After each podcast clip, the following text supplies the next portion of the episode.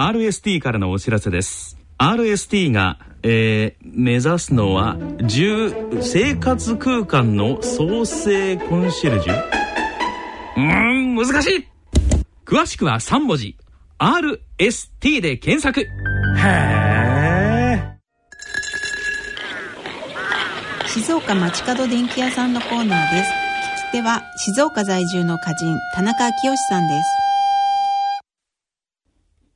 ご機嫌いかがでしょうか？田中昭義です。静岡町角電気屋さん。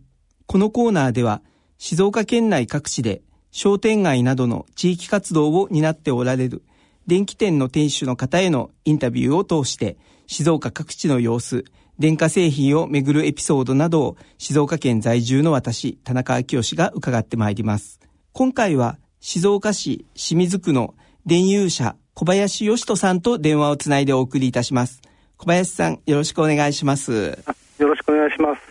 えー、こちらの電友社さん、えー、小林義人さんが2代目ということですけれども、創業はどのぐらい前なんでしょうか？えっ、とね、昭和24年創業ということになっておりますので、はい。えー、何年ですか、もう。64年、ん ?66 年。60数年。年目ですかね。そうですね。はい。はい、なるほど、もう、還暦を超えてということで随分あのいろんなお客さんにも愛されていらっしゃったのかなと思うんですけれども、はい、あの小林さんからご覧になって先代はお父様ですか？そうですね、はい、はい、お父様はこうどんな経営者の方でいらっしゃいました？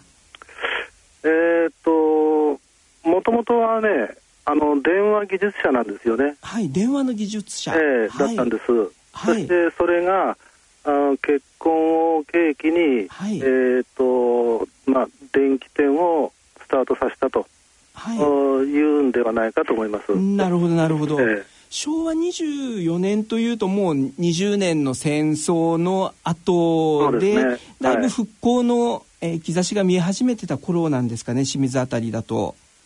まあ、私があの小さい頃の思い出というか覚えてることは、はい、あの例えば、まあ、店頭店頭って言いますかあのお店ですよね、はい、ええ。小さいお店でしたけども結局あの電球であるとか、はい。えー、アイロン電池、はい。はい、ソケット、はい、そういうふうなものを置いてあって、ったっていうのが記憶に残ってるんですよね。なるほどなるほど。そして配達等は、はい、あのバイクで行ったんですよね。あバイクで。バイクで後ろに洗濯機を乗せて。後ろに洗濯機？はい。それであの父が配達したのをおぼろげに覚えてますね。ああそうなんですね、はい、なるほど。もうえっとそれまで電話機のえー、お仕事をされていてからこれからはもう電気屋さんの時代だっていうふうにお父様は当時お考えになったんですか、そういうふうに感じたと思いますね。なるほどなるほど。はい、当時あの今、えーと、バイクの後ろにいろんな洗濯機っていうのはすごいなと思ったんですけれども当時の、えーと、お店が創業された当時の、えー、お店の主力商品というのはどんなものが他にもあったんでしょうか？あのまあ、ラジオですよね。あラジオ。真空管式のラジオを組み立てて、はい。はい、えー、販売するであるとか、えー、あそういうふうなことがあったと思うんですけども。なるほどなるほど、まあ、品数としては、商品の品数としては本当まだあスタートしたばかりですからね、はいはいはい、あんまり多くはなかったと思いますね。なるほど。そういう状況の中で先代のお父様がこうモットーにされていたようなことっていうのは何かございましたか？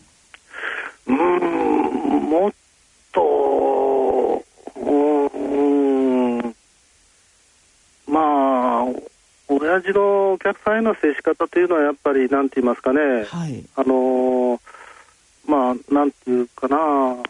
まあ、丁寧だったと思いますよ。はい、なるほど。えー、その丁寧というのは、例えば具体的にはこう、お客さんからいろんな相談も持ちかけられたりしたんじゃないかと思うんですけれども、はい、はい。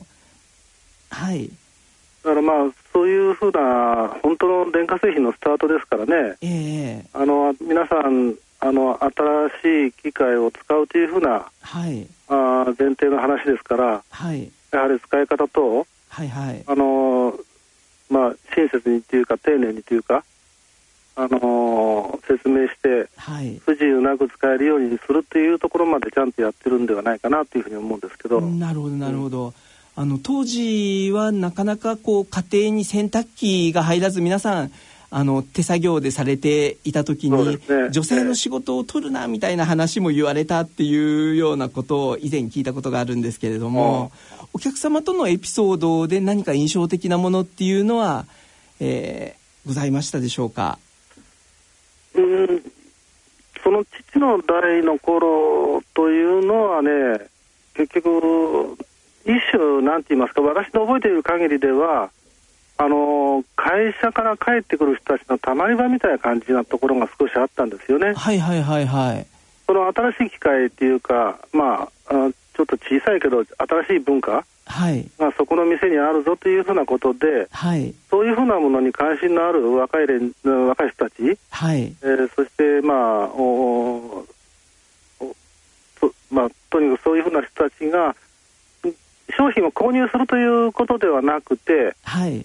えー、立ち寄ってくれてそのうちに馴染みの人になって、あのー、親父と話をして、あのー、面白おかしく話をしてたなというふうなね、はい、そういうふうな印象がありますけどね。なるほど、うん、はい、えー、小林さんありがとうございました、はい、そろそろお時間となりました、はい。えー、この続きは次回の放送でお送りいたします。はい。静岡町角電気屋さんのコーナーでした。聞き手は静岡在住の歌人、田中昭義さんでした。